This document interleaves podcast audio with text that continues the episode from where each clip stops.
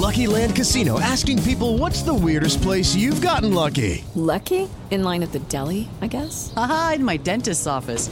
More than once, actually. Do I have to say? Yes, you do. In the car before my kids' PTA meeting. Really? Yes. Excuse me, what's the weirdest place you've gotten lucky? I never win and tell. Well, there you have it. You can get lucky anywhere playing at LuckyLandSlots.com. Play for free right now. Are you feeling lucky? No purchase necessary. Void where prohibited by law. 18 plus. Terms and conditions apply. See website for details. Esto es Espacio Deportivo Nueva Generación. Ernesto de Valdés, Oscar Sarmiento y Juan Miguel Alonso. Cada generación tiene su historia. Comenzamos.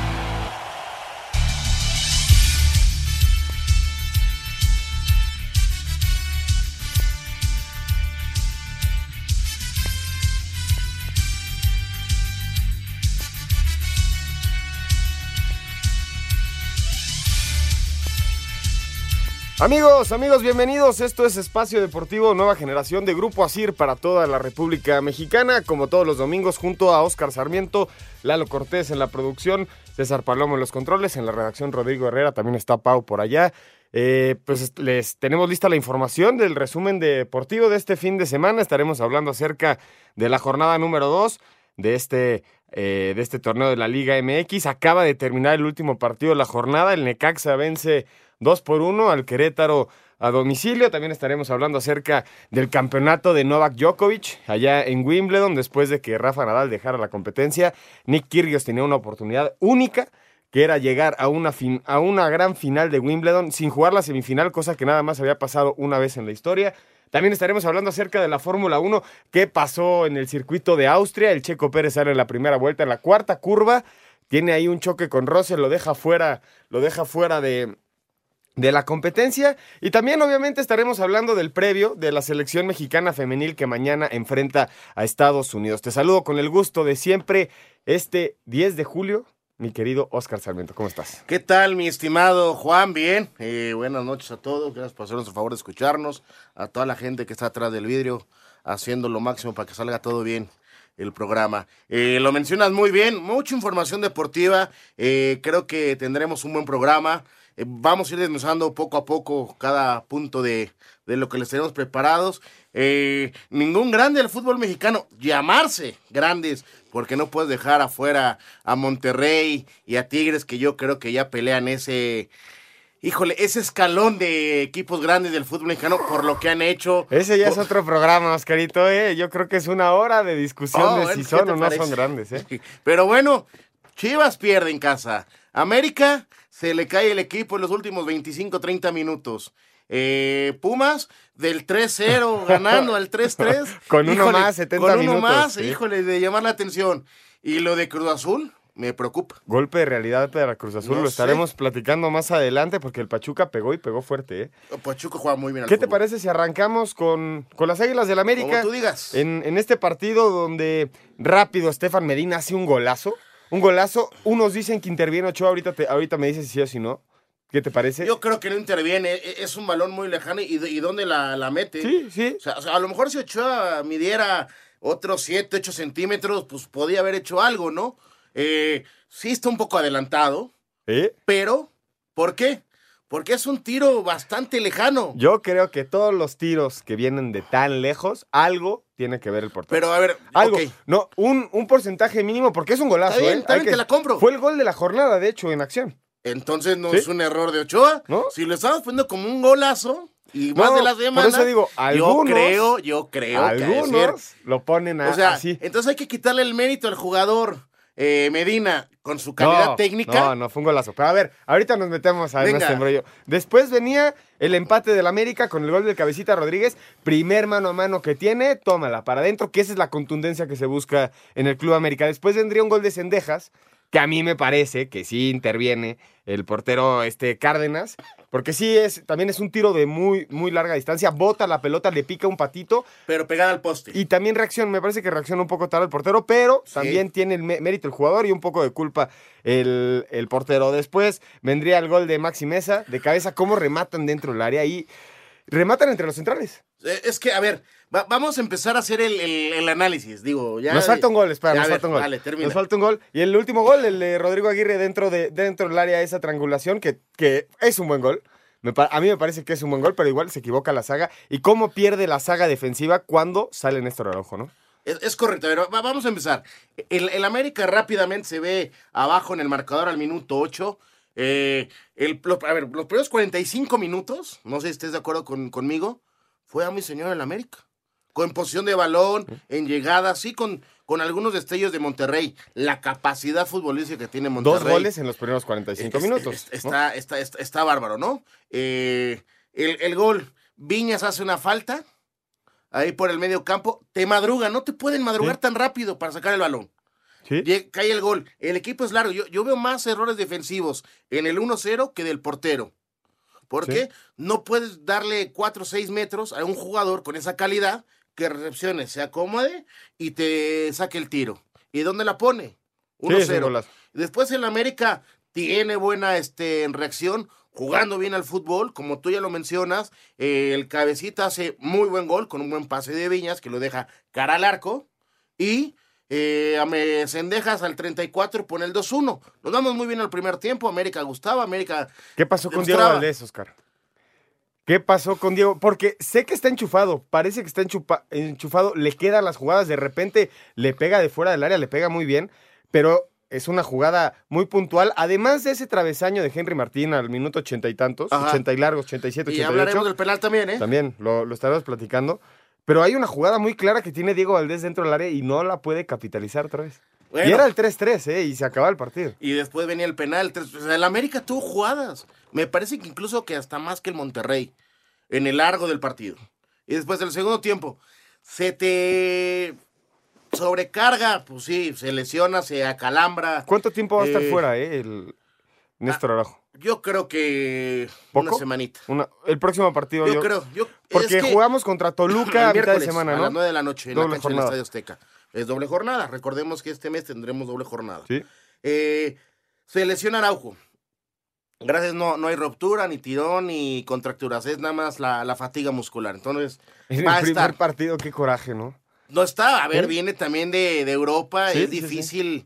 Eh, eh, esta calidad de fútbol. El fútbol mexicano no, no, no cualquiera lo puede jugar, No. mi estimado eh, Juan. No, bueno, bueno, nada más te lo digo como aficionado, es horrible que vengan los refuerzos, los ves jugar, funcionan, y en cuanto, y en cuanto empiezan a funcionar ya se te rompió el primero. Bueno, no, no se rompió. Bueno, se lastimó un poco. se lastima un poquito, ¿no?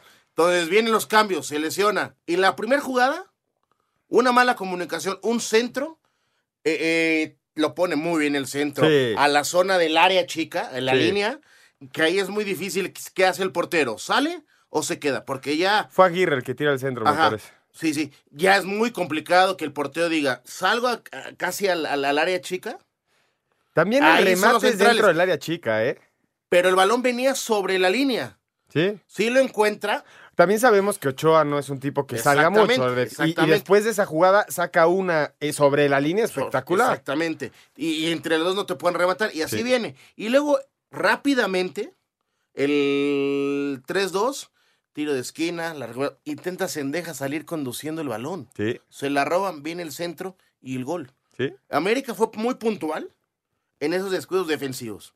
¿Qué pasa si, si la revientas? No tienes nada, te vuelves a acomodar y sales. Yo Pero te- bueno. Te quiero preguntar, Oscar, a pesar de la derrota, ¿estás contento con el equipo? Sí, sí, Yo sí. A, mí me deja eh, el América que yo creo que en dos, tres semanas, yo sé que ya, se ya va a ser la jornada 5-6, entre esas dos, tres semanas, Sí. que el Tano con un trabajo, con un buen modelo, porque ayer nos, nos mostró este 4-3-3, Sí. un buen modelo de juego. Y por parte del Monterrey también, qué respuesta y, y la mano de Víctor Manuel Bucetich se nota en los cambios, ¿no? Porque a partir de que empiezan los cambios, de la incorporación de, de Pizarro, de mete a, mete a Zapata, mete a Craneviter, creo que cambia el equipo de Monterrey, se vuelve más peligroso y termina ganando el partido. Exactamente. Los cambios. ¿Y el América quién mete? A, a gente nueva. ¿Sí? Volvemos a, a tener esos chavos nuevos. Qué bueno, qué bueno que, que se sigan estos, estos minutos para la gente que viene de abajo de la cante- del nido. es importante. ¿Te para ir gusta esta, combinación en media cancha, Oscar, con Aquino y Jonathan? Sí, claro. Yo todavía Jonathan lo veo un poquito lento, pero cuando los dos asocian bien, ¿Mm? pasa cosas y llegan buenos balones, ¿no? Ahora yo te pregunto por el lado de Monterrey, ¿cómo viste a Funes Mori? No es el Funes Mori que nos tiene acostumbrado. ¿Por qué te hago la pregunta? Porque es año mundialista. Ya Sí. estamos a poco tiempo de la famosa lista. Funes Mori tiene que estar. Tiene que ser un tipo diferente. Ayer, tú dime qué jugada que digas, ah, Funes Mori ya está. Hace un tiro de Funes fuera Mori del área, ¿no? Un tiro de fuera del área que pasa al lado del poste y se acabó. Y se acabó. Y intenta recibir de espaldas, pero la marca que, que le hicieron fue muy buena. Oh, también. América defensivamente también mejoró mucho Sí. defensivamente, valga la No, no se pudo dar la vuelta. No. Y, en, y cuando quería jugar de pivote, la verdad, Aquino y, y este Y Jonathan, Jonathan. inter- intervinían muy bien para que ni, ni Romo ni, ni Ortiz Sí, agarraran sí, la pelota. Pero sí, ti- tienes razón. Yo, yo creo que Funes Mori está, está en Muy un por proceso. debajo de su nivel. Sí, pero es normal. Va en el Claro. segundo partido. No, no jugó gran parte de la temporada pasada. El por- 60% de... Sabemos por qué. Ajá. Entonces, yo, yo creo que es un proceso que va a tener Funes Mori y si va a tener minutos, yo creo que va a agarrar mucho ritmo. Es cuestión de eso Esperemos. y que no se lastime. Esperemos por el buen fútbol mexicano. Porque ahora yo creo que el miedo más grande que tienen todos los futbolistas que están considerados en las selecciones nacionales es la, es la lesión. ¿Tú crees? Sí, porque ahorita una, una lesión de un desgarre te puede dejar fuera del mundial. Sí, a ver, pero, pero aquí viene, tú jugador profesional, ¿cómo te estás cuidando? ¿Cómo vas a agarrar este casi semestre para cuidarte? Sí, pero Eh, sabemos que las lesiones son Sí, imponderables, ¿no? O sea, llegan a, ver, eh, veces hoy sin- por hoy, aunque en, te el alto, en el alto rendimiento tienes un, un buen fisio. Sí. eh, tienes que cuidar muy bien el tema alimenticio. No, tienen los absolutamente descansos, todo para descansar, Oscar. Tienen las, tienen la- las y los recursos, y los recursos tienen todo. Sí. económicos para a lo mejor tener una persona especial a su lado que los pongan a- al, al tiro para esta justa mundialista. ¿Ves al América como favorito? Por supuesto, con lo que ayer me mostró el América, lo veo muy bien. Mira, ya, se, ya Sí, escuché a Lalito que dijo, ya ay, están Oscarito. tirando balazos desde, la, Está bien, desde la producción. Bueno, ayer jugó bien el América. Pero la realidad del América hoy es que es la jornada número dos. Todavía, no, todavía no conoce la victoria en el torneo. ¿no? Y tiene un puntito nada más. Sí, señor. Bueno, vamos a escuchar la, la información que prepararon nuestros compañeros de Asir y regresamos para seguir debatiendo. En duelo de volteretas, Monterrey terminó llevándose el triunfo 3 por 2 sobre el América, un resultado que dejó satisfecho al técnico Víctor Manuel Bucetich, quien explicó por qué todavía no puede debutar Germán Berterame. Considero que el equipo ha hecho un trabajo bien. Eh, tuvimos unas desatenciones, no nos encontramos en la primera parte. Eh, sin embargo, aún así se lograron cosas fundamentales, ¿no? El gol que es vital. Y el caso de Berterame hoy no estuvo en la banca porque no llegó el pase. Está apto para poder jugar. Creo que nos puede dar minutos fácilmente. Yo considero que en estos días llegará el pase de él. Por su parte, aunque el América tras revisión en el VAR le revirtieron un penal a favor en la recta final del encuentro, Fernando Ortiz aceptó que la clave de la derrota fueron los errores puntuales, pero se va contento con el juego que está demostrando su equipo. Desatenciones, eh, errores que a veces cuestan caro, eso fue lo que vi, lo que sucedió. Y este es el camino, no tengo duda. Yo se lo dije recién en el vestuario, es el equipo que me gusta ver, es el equipo que quiero que siempre se presente dentro del campo de juego, que sea protagonista. Para Sir Deportes, Axel Toman. Ahí escuchamos las palabras de Víctor Manuel Bocetich y del Tano Ortiz. Oscar, la banda derecha del América. Eh, la veo un poquito cansada. eh, me parece que la Jun no está al 100%. Ya le están costando los partidos. Y yo no entiendo el por qué. El día al día, el Tano y el cuerpo técnico lo sabrán.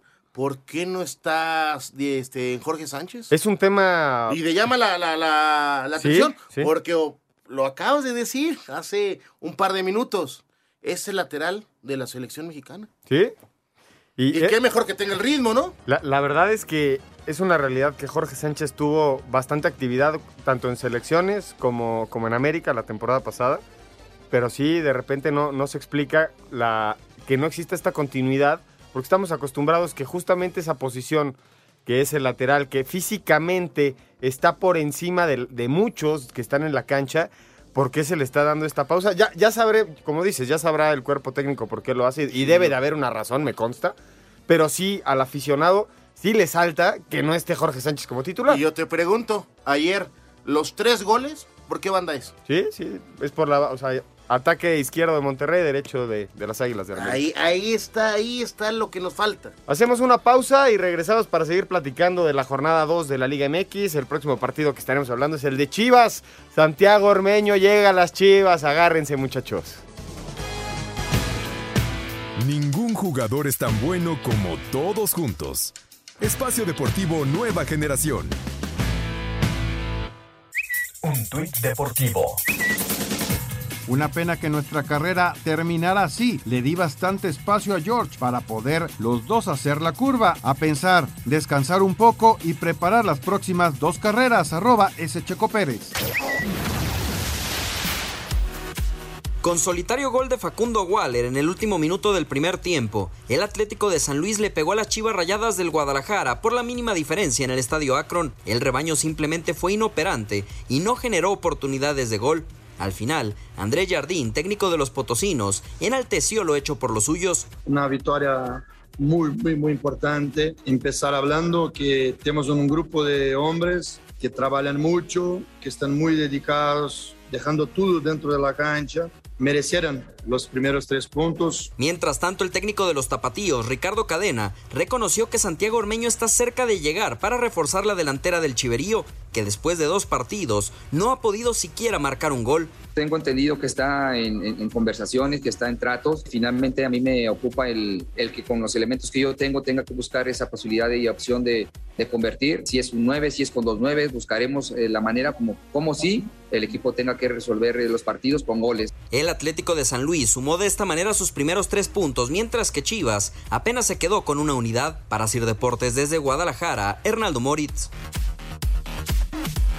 Regresamos a Espacio Deportivo Nueva Generación.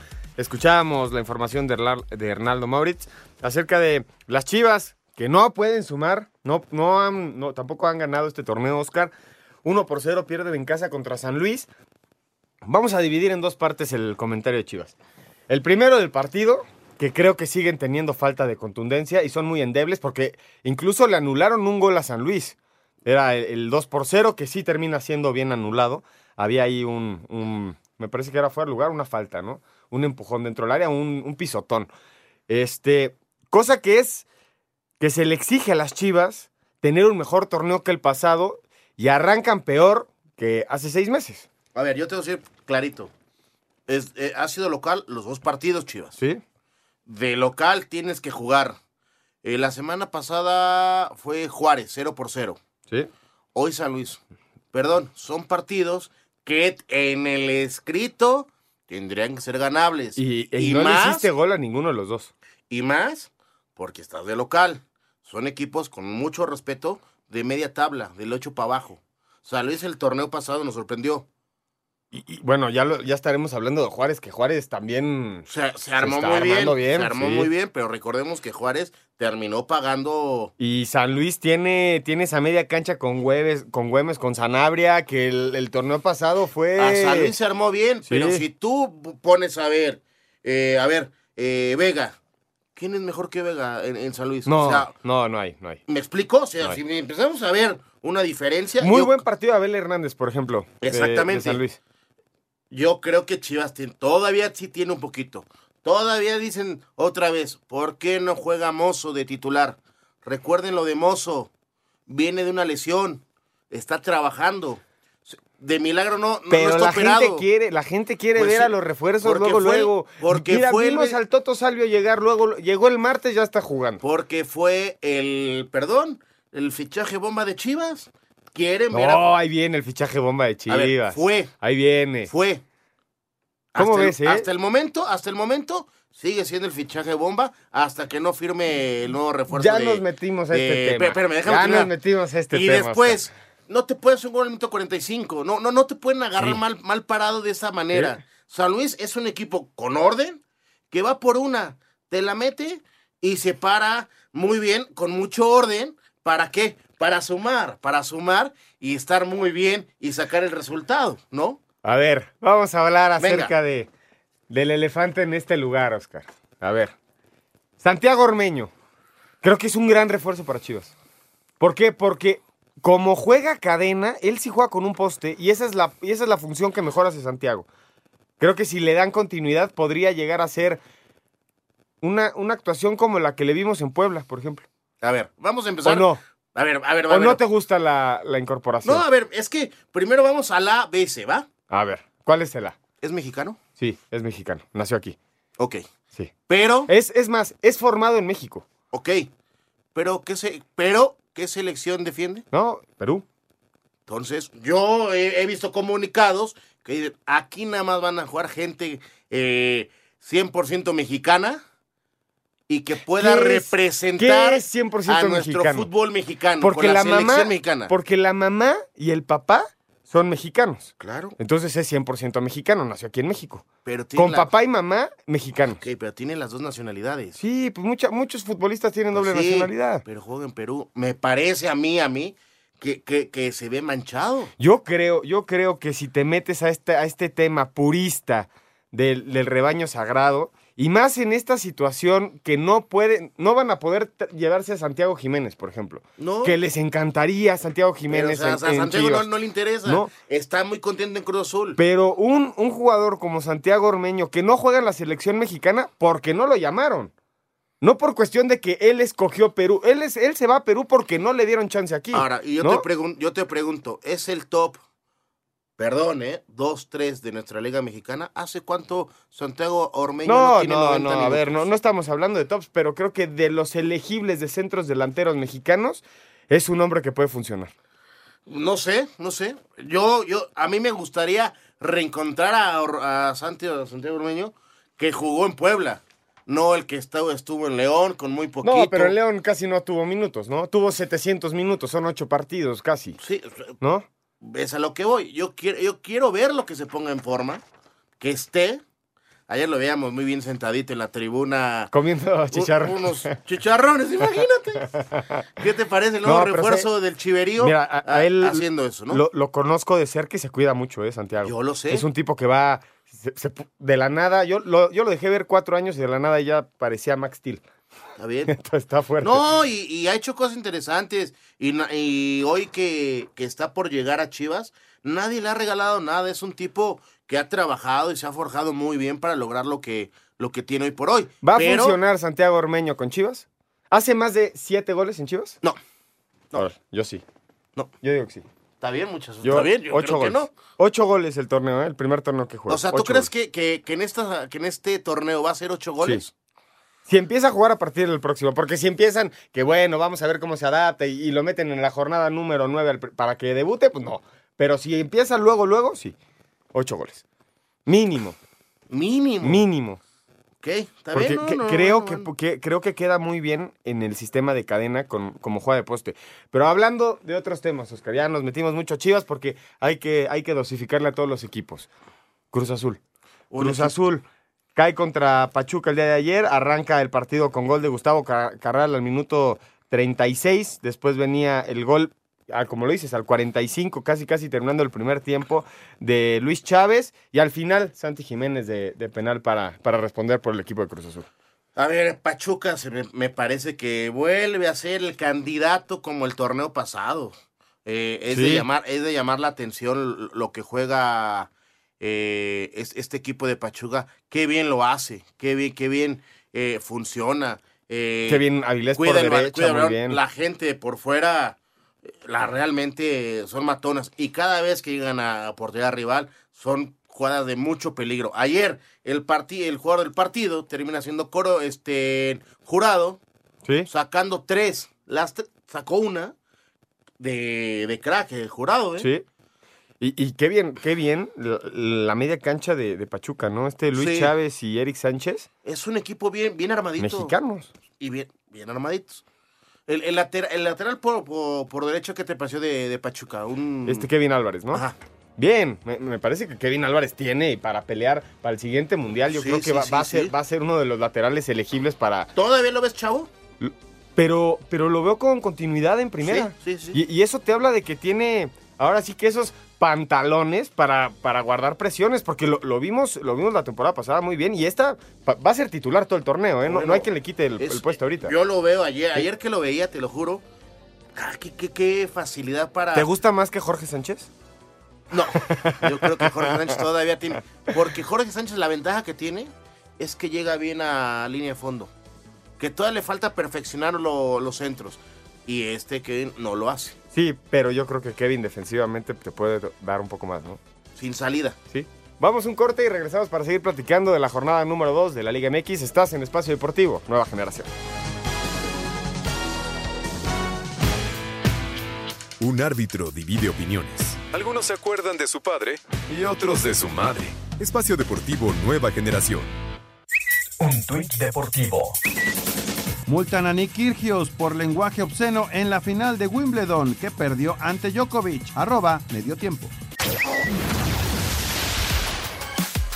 En jornada donde Cruz Azul tuvo solo 5 tiros a gol y Tuzos 44, la máquina cayó 2-1 contra Pachuca en la cancha del Estadio Azteca. Golazo de Luis Chávez al minuto 45, jugada polémica donde se especula complicidad del héroe y villano de la noche Sebastián Jurado, fue el tanto de los tres puntos para la visita. Habla Diego Aguirre, timonel celeste. Somos un equipo en construcción, entonces hay que tener un poco de paciencia y, vamos a tener algunos altibajos y momentos que no fueron buenos como sobre todo el primer tiempo de hoy. Hay que trabajar mucho y, y- y no cargo responsabilidades. En la- somos un equipo y, y- y no separo lo, lo defensivo de lo, de lo ofensivo. Al tiempo que Guillermo Almada, estratega hidalguense, Hicieron un gran encuentro, manejaron la pelota, manejaron los tiempos, creamos muchas situaciones y ahí es un punto que tenemos que, que mejorar, ¿no? Este, la, la definición, porque tuvimos poca efectividad para todas las situaciones que creamos, pero quedemos, eh, repito, muy satisfechos con la actuación del equipo. a Cider Deportes, Edgar Flores. Regresamos a Espacio Deportivo Nueva Generación. Ahora hablar, yo creo que del partido que más me sorprendió de este fin de semana, Oscar. Ay. Y, y no, no, no por cuestiones de, ay, qué emoción, sino de cómo se desarrolla el partido, qué respuesta tiene el equipo de León, a pesar de ir con un hombre menos en la cancha.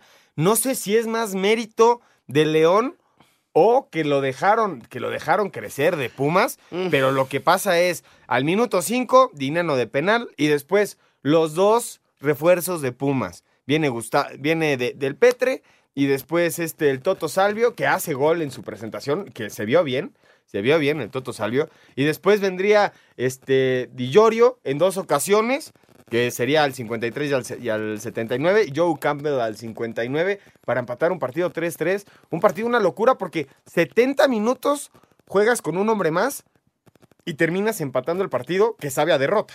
No, por supuesto, es una derrota para el, eh, la, la escuadra universitaria. Eh, lo dices muy bien, Pumas arrancó muy bien. El primer tiempo me parece que es el mejor de la cancha, los primeros 45 minutos, y, y- y lo pone muy, muy fresco en el marcador 2 por 0. Después al 51, eh, Salvio hace el, do- el 3 por 0. Pumas, un hombre más. Eh, Pumas, eh, teniendo el 3-0.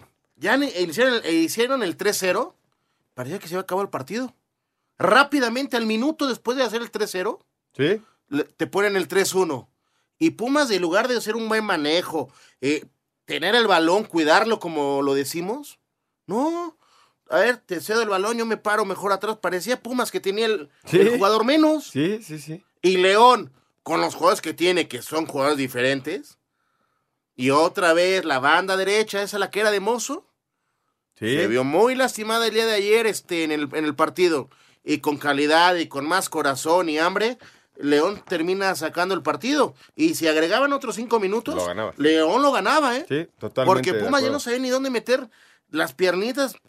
Para todo ya querían reventar, dejando hacer el fútbol. Lo bueno que hizo Pumas en el primer tiempo, Lo dejó de hacer. en el lo dejó en el segundo tiempo. Sí. Y un equipo llamado Pumas no puede hacer esto. No, no, no, no puedes dejar en una ventaja de 3 por 0. Nadie, eh, o sea, no, nadie, no, ningún equipo, ningún y equipo. menos con un hombre más en la cancha. supuesto. Y jugando deportivamente parece que tú, tú eres el hombre que el 70 equipo tiene un hombre minutos, menos. 70 minutos con un jugador de más. Vamos a escuchar a Renato Paiva y a Andrés Lilini después del empate de León 3 por 3 frente a Pumas. En feria de goles, León y Pumas empataron a tres. El técnico de la Fiera, Renato Paiva, destacó la capacidad de reacción de sus jugadores. Me quedo con uno de los días uh, en que un entrenador se puede sentir más orgulloso en su trayectoria. Si hay días en que yo me pueda sentir orgulloso de quien trabaja conmigo, ese día es hoy. Saltó lo que este equipo tiene que dejar siempre en una cancha, siempre. Podemos ganar, podemos perder, podemos empatar. Lo que tiene que estar siempre presente en una cancha es orgullo orgullo, creencia, personalidad, trabajo. Andrés Lilini, técnico de los universitarios, dijo que este empate les deja mucho aprendizaje. Cometemos errores puntuales y, y te empatan un partido y no nos llevamos nada, porque al final no te llevas nada. Te llevas más cosas negativas que positivas. ¿Vamos a salir al frente? Claro que sí. Yo te estoy hablando puntualmente de lo que es el encuentro. Los jugadores son grandes futbolistas, eh, por algo están en este club y hoy fue un, una linda cachetada para que, lo que te digo siempre, si perdemos el piso, no va a ir mal. Para Sir Deportes, Memo García. Muchas gracias por la información y ahora nos metemos al partido del Toluca contra el Atlas, que este Toluca empieza el partido, los primeros 15 minutos del Toluca son temerarios para el equipo del Atlas, por la presión, por la intensidad, la calidad técnica, eh, la intención ofensiva de, del equipo del Toluca, que salió a ganar como, como local, que es una realidad. Gol de Leo Fernández al minuto 3, después vendría Navarro al 10 y Valver Huerta al 15 y la respuesta del, del, Atlas fue al 43 el gol de Osejo y después hasta el 84 Aldo Rocha. Me parece que después de esa expulsión de Marcel Ruiz al 72, el Atlas agarra un poco la pelotita y empieza a proponer el partido al final, pero se vio muy bien el Toluca, ¿eh? No, bueno, los primeros 15 minutos del, del Toluca es de llamar la atención. Si así Toluca va a jugar y nos va a hacer eh, esas exhibiciones de fútbol. Sí. Ay, enamórate Toluca y candidato al título terriblemente. Dos partidos, dos goles para, para el Toluca. Bueno, y, de a tres cada partidito, papá. Sí, sí. Seis goles. Solamente eh, Toluca, Puebla y Pachuca son los que llevan ahorita Seis, racha seis. perfecta en el torneo. Vamos a escuchar a los técnicos después de la victoria del Toluca frente al campeón, que ya le abollaron por fin la corona. No va a haber tricampeonato este año, señores. Tres goles en 15 minutos, obra de Leo Fernández al 2, Fernando Navarro al 10 y Belber Huerta en el 14, encaminó segundo triunfo de la campaña para Toluca, ahora por pizarra 3-2 sobre Atlas, cuadro bicampeón que dio sensación de poder rescatar un punto tras la expulsión de Marcel Ruiz al 72, habla Ignacio Ambriz, timonel Escarlata. Fuimos capaces de hacerle tres goles, después aguantar con un hombre menos la forma de jugar de ellos a través de centros de la pelota larga de la segunda jugada era necesario que ganar en casa. ¿Por qué? Pues porque, a ver si estarás de acuerdo conmigo, es donde en un 70% logras la calificación y creo que hoy necesitábamos tres puntos muy merecidos por el equipo. Por su parte, Diego Coca, técnico rojinegro. El equipo compitió, le encontró la vuelta al partido, eh, hizo goles, así que me quedo con la enseñanza de los primeros 15 minutos y con la valentía y con la humildad y el, el nunca bajar los brazos de los últimos 80.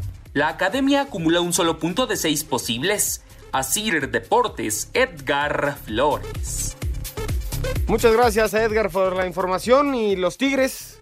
Los Tigres, Oscarito, consiguen su primera victoria del torneo. Mazatlán acumula dos derrotas consecutivas.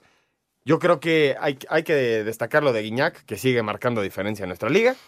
Lo de Córdoba, que estaba teniendo, tuvo un buen inicio. Primer partido, gol y asistencia. Segundo partido, es el que es con el que juega prácticamente Guiñac arriba y se hace expulsar. Bueno, no se hace expulsar, en una jugada le queda larga la Se pelota, equivoca, se equivoca. se equivoca, llega tarde, bien expulsado, pero un jugador que había hecho una muy buena pretemporada, se esperaba mucho de él, en la jornada 2 ya se hizo expulsar, esperemos, esperemos que no se repita este caso con Córdoba y que pueda tener esta continuidad que se le exige a este, a este futbolista, ¿no? ¿Te acuerdas que en América también fue expulsado por, por una, Igualito. una jugada así Sí, que... sí, sí. una En media fuerza- cancha, después que- de un saque de banda. ¿Y cómo fue esa? Adelantito en media cancha, con, con el control del balón, se la larga. Dicen, es que la cancha estaba fea. No, Es fea. no le eches la culpa a la cancha. Si no tienes un buen control, no, no tienes un buen gesto ahí, tú solo te regalas. Sí. Y, y lo que llama la atención, André Perguiñac me parece que ya es el mejor eh, centro delantero de, de Tigre, va a ser por toda la historia. No creo que alguien lo, lo pueda superar por un buen rato ahí en Tigres. Sí, Al difícil. minuto 6 lo hace.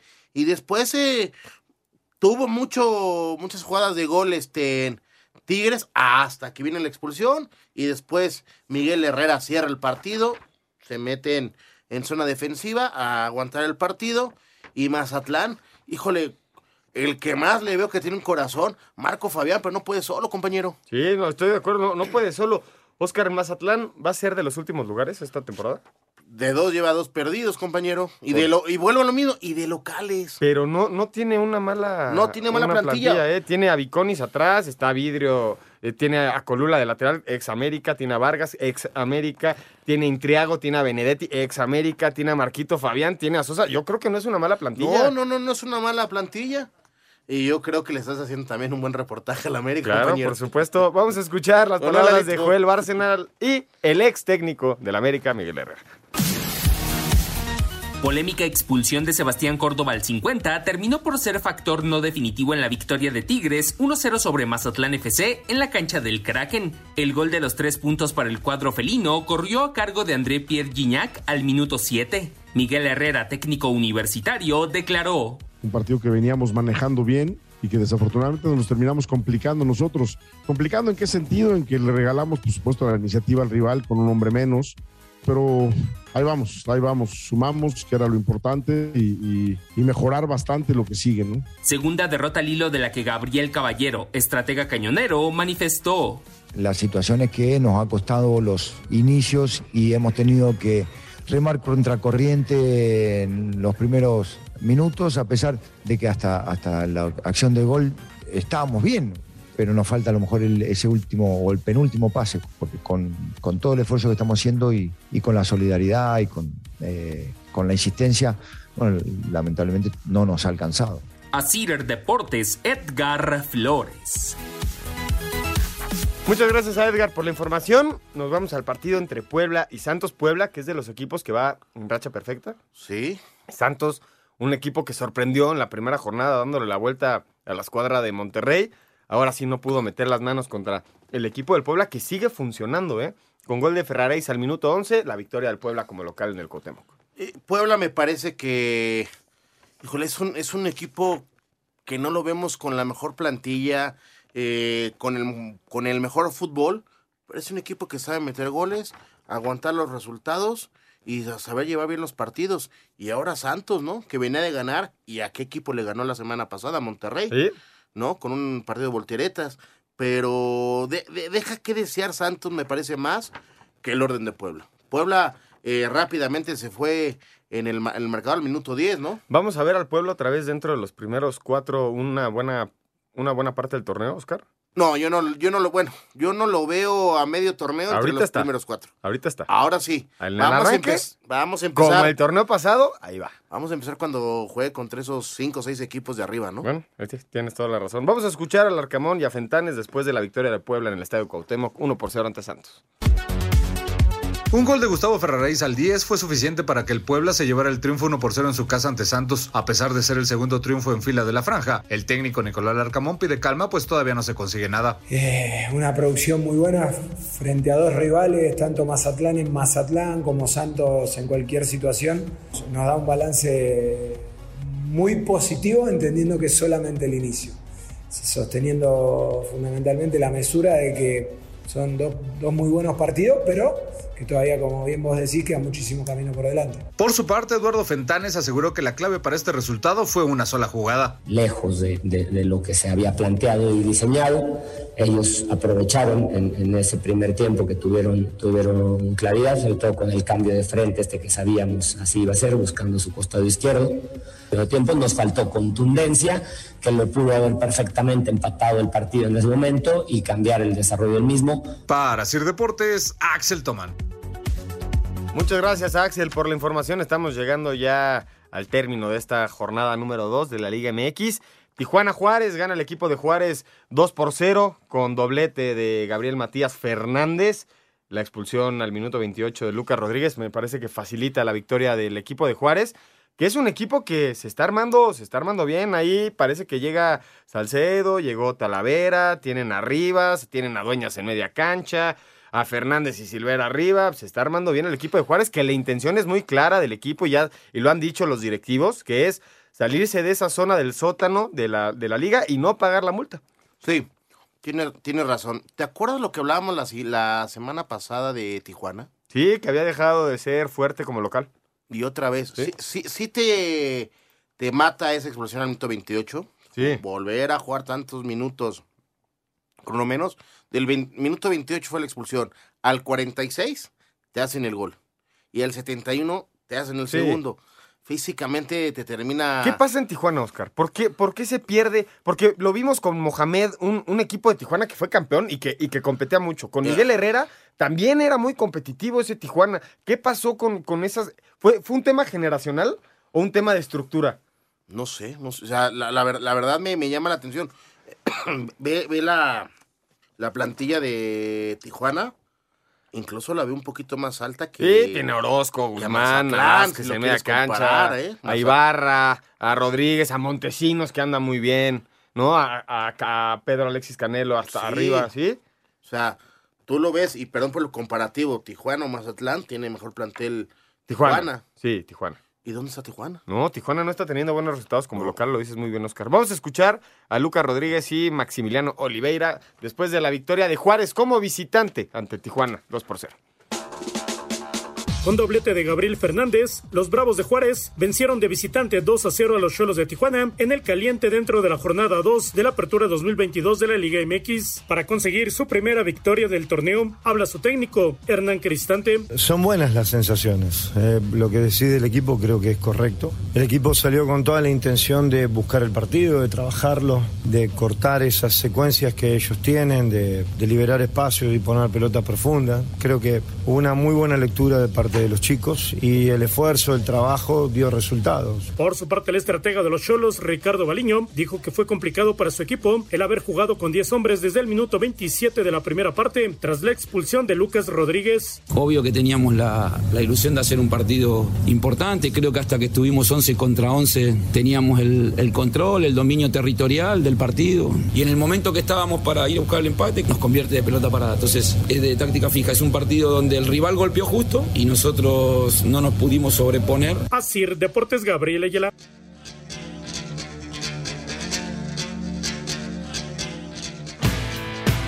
Ningún jugador es tan bueno como todos juntos.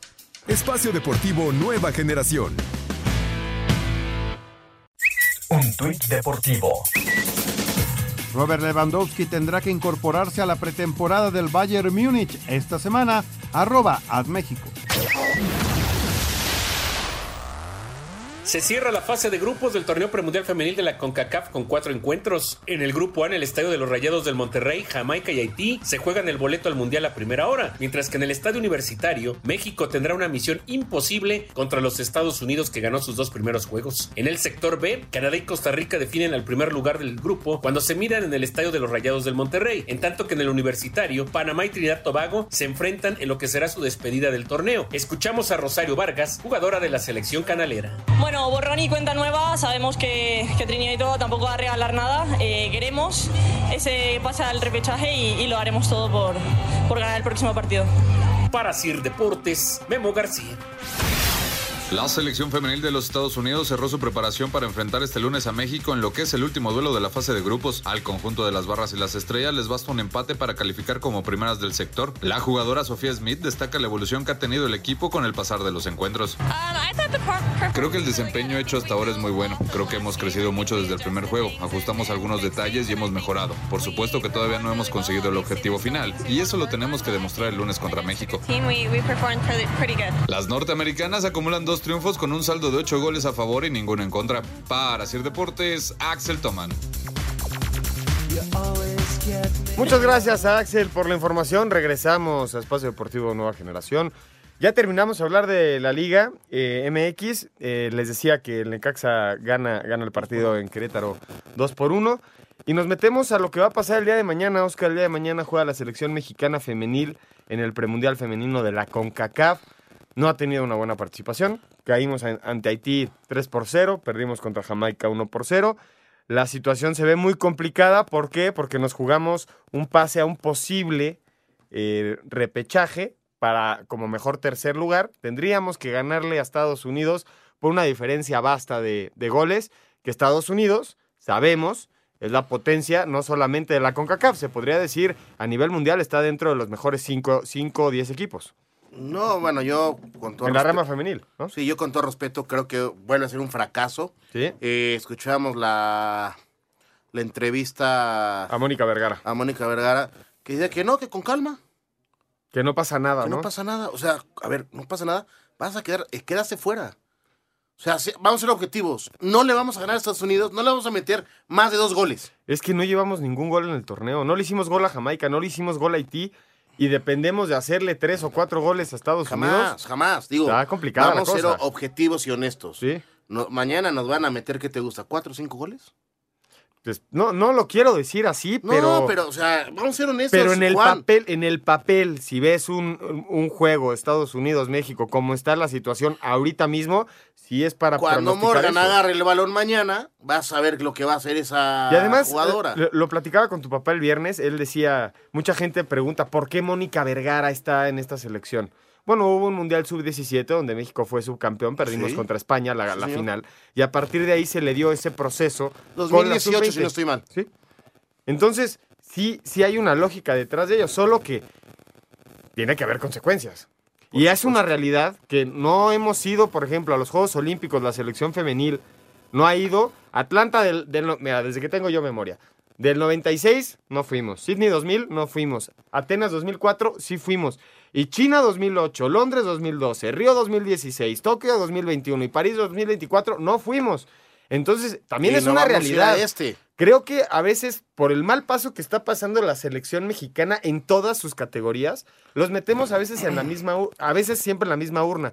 Pero yo creo que en este caso, en este caso de la selección femenil, sí hay un responsable que se le podría adjudicar a las jugadoras que están en el terreno de juego y a la directora técnica, porque nunca en la historia del fútbol femenino había habido tanto apoyo como el que existe hoy en día. No, bueno, o sea, ¿No? ve la liga, ve la liga. Son tres equipos importantes en la liga. Monterrey, Tigres y se cuela un poco el América. Y Chivas también. Chivas que ha también, sido que, campeón, que es ¿no? la, Y la Chivas, campeona, sí. las campeonas. Pero después vemos otros equipos. Hemos visto partidos que han metido 12, 9 goles. Pero que ahora exista a partir del 2017 una liga profesional que se le va en proceso, dando- va en proceso y va es- creciendo muy importante. Pero son ¿eh? cinco años, Oscar. Son cinco Pero va años de una liga muy bien. profesional, claro. No puedes tener estas vergüenzas. Es que eh, es, es- es lo que quería dar con mi comentario. Históricamente se ha repetido mucho este asunto con la femenil. Porque en los mundiales, a ver, nos vamos a los mundiales, ya hablamos de los Juegos Olímpicos, ahora nos vamos a los mundiales. Francia 2019 fue el, fue el último mundial, no fuimos. A Canadá 2015 y Alemania 2011, sí fuimos. Después China 2007 y Estados Unidos 2003, no fuimos. En el 99 en Estados Unidos sí fuimos. Suecia 95 y China 91 no fuimos. Entonces es una realidad de que la selección femenil no está calificando a estas a estas grandes competencias, pero nunca habían nunca habían recibido tanto apoyo como el que se reciben ahora. Se les debe de exigir resultados y debe de haber consecuencias con los que están detrás de este equipo, ¿no? No, te digo una cosa. Recordamos a Marigol. Sí. Gran jugadora. Espectacular. Charvin Corral. Gran jugadora. ¿Y? Sigue jugando en Pachuca. Sí. ¿Dónde está? Sí. Si es una jugadora que te marca diferencia, Sí. que realmente es la que se puede echar el equipo a los hombros, ¿dónde está? ¿Dónde está? Sí, no, no, no. Vuelvo a lo mismo, sigue siendo una mala planificación. Nos está pasando en la varonil y en la femenil, ni se diga. Sí, pero, pero ah, son, son proyectos totalmente diferentes, ¿no? Y se abordan Pero es el mismo, es el mi- el mismo Sí. escudo y estás quedando mal en todos tus torneos. Sí. Sí, sí, total, totalmente de acuerdo. Vamos a ver, mañana la selección juega a las 9 de la noche contra Estados Unidos, a ver, a ver si pueden rescatar ese tercer lugar las, las mexicanas y dar un, un buen sabor de boca, cosa que no nos ha dado la selección en un, en un muy buen rato. Y Oscar, el día de hoy se llevó a cabo la final de Wimbledon, ayer jugaron las chavas, eh, que gana, ga- gana una, una kazaja, Oscar, esta Elena Rybakina, que le gana, fue la que le ganó a Simona Halep, que era una de las campeonas en 2019, fue campeona de Wimbledon, y era la favorita a ganar porque ella fue la que sacó a Paola Badosa, que es la número 4 del mundo, la española, que pintaba ser la favorita a ganar este torneo, se lo lleva la, la kazaja, 3-6-6-2-6-2 le, le gana a Ons Jabur, que es la número 3 del mundo, y hoy juega Djokovic contra Nick Kyrgios, obtiene su séptimo título en Wimbledon, ya tiene los mismos que, que Federer, y es su cuarto, cuarto título consecutivo. Sí. El dios de Wimbledon todo el mundo sabe que es, que es Federer. pero Novak Djokovic en números ya se está acercando. Claro. Y ojo, Novak Djokovic después de este torneo se convirtió en el único tenista de la historia en tener mínimo 80 victorias en cada uno de los grandes slams. Oye, ¿y cómo se dio la final, no? Sí, Eso, espectacular. eso también llama la atención, ¿no? La baja, la baja. Sí, esta Realmente. baja de Nadal por tuvo, tuvo un problema en el abdomen. Hace un gran partido contra Fritz, que Fritz fue un Pero ahí ya estadounidense. estaba el 70, ¿eh? Sí, pero le, le logra ganar a Fritz, que Fritz ya le había ganado la final de Sí, Indian sí, Wells. sí, sí, sí, sí. Le había ganado esa final de Indian Wells. Se complica mucho el partido. De hecho, hay una imagen del papá de Nadal diciéndole a Nadal, salte ya de la cancha, ya salte de la cancha. Y Nadal, aferrado. Es el Real Madrid del tenis. ¿Cómo se iba a salir de una semifinal? Cuando el cuartos la pelotita está de un lugar a otro, Sí. podrás tener el dolor más fuerte, pero no te puede salir. Novak Djokovic, campeón de Wimbledon, al igual que Elena Rybakina. Vamos a escuchar la información y regresamos para hablar de Fórmula 1. Sellando victoria 28 de manera consecutiva en el All England Club tras doblegar por 4-6, 6-3, 6-4 y 7-6 al australiano Nick Kyrgios, el serbio 3 del mundo Novak Djokovic conquistó el séptimo Grand Slam londinense de su carrera, cuarto al hilo desde 2018. Aquí el sentir del heptacampeón. I lost words for what this tournament, what this trophy. Me he quedado sin palabras acerca de lo que significa este torneo, este trofeo para mi equipo y mi familia. Siempre ha sido y será el torneo más especial en mi corazón, el que me motivó a empezar a jugar al to tenis en un pequeño tennis complejo de montaña in en a Serbia. small Siempre soñé con venir aquí a mountain jugar en esta cancha y cada vez se vuelve más significativo, especial. in this court, Así que estoy muy uh, agradecido de estar aquí meaningful con and el special, trofeo. and so I'm, I'm very blessed and very thankful to, to be standing here with, it, with the trophy. Djokovic llegó así a 21 Grand Slams en su carrera, quedándose a uno del español Rafael Nadal. A Cider Deportes, Edgar Flores. Muchas gracias, Edgar Flores. ¿Qué pasó el día de hoy en Austria en el Red Bull Ring? Gana, gana Charles Leclerc la, carrera después de Verstappen y Hamilton. El Checo Pérez tuvo ahí un problema con Russell en la primera, en la primera vuelta, en la, en la curva número 4. Sale el Checo Pérez de la carrera, ya no pudo regresar con el coche, termina en la grava y por los daños no termina la carrera. En el sprint el día de ayer lo hizo muy bien, salió en la posición número 13 por un castigo que tuvo en las cuales el viernes y termina en el lugar número 5. Buena carrera para el Checo en el sprint, lástima que no puede terminar la carrera. Vamos con la información de Fórmula 1. El Checo Pérez no terminó carrera en Austria. El francés Charles Leclerc ganó el Gran Premio de Austria, undécima carrera del Mundial de Fórmula 1, al superar a Max Verstappen y dejar en el tercer lugar a Lewis Hamilton. Escuchamos a Leclerc. Sí, estoy muy feliz. Obviamente han pasado cinco carreras en las que sigo viniendo a la pista, sigo sonriendo y tú sigues siendo optimista. Pero obviamente ha sido muy, muy difícil, por otro lado, tener carrera tras carrera algunas decepciones. Sergio Pérez vivió un domingo desastroso al retirarse en la vuelta 26 debido a un toque en la primera vuelta con George Russell. En el Campeonato Mundial de Pilotos, Max Verstappen sigue de líder con 208 puntos, seguido de Charles Leclerc de Ferrari con 170 y Sergio Pérez en el tercer lugar con 151. En cuanto a constructores, Red Bull se mantiene en la cima con 359 unidades. Para Sir Deportes, Memo García.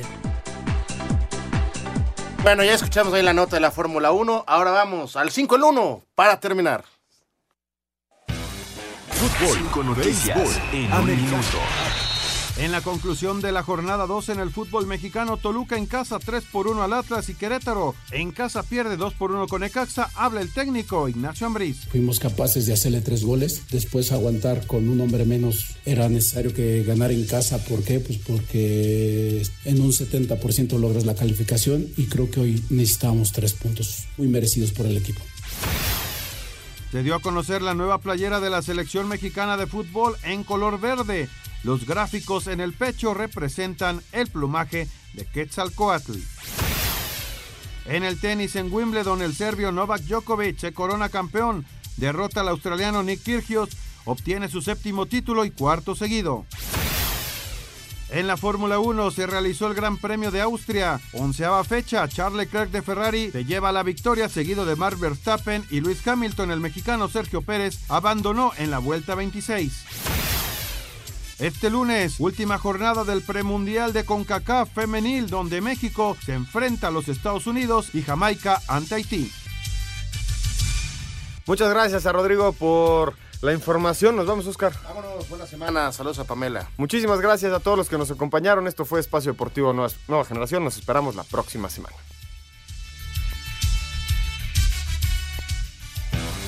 Fútbol, béisbol, americano, atletismo. Todos tienen un final. Termina Espacio Deportivo Nueva Generación. Ernesto de Valdés, Óscar Sarmiento y Juan Miguel Alonso. Cada domingo de 7 a 8 de la noche por 88.9 Noticias. Información que sirve. Tráfico y clima cada 15 minutos.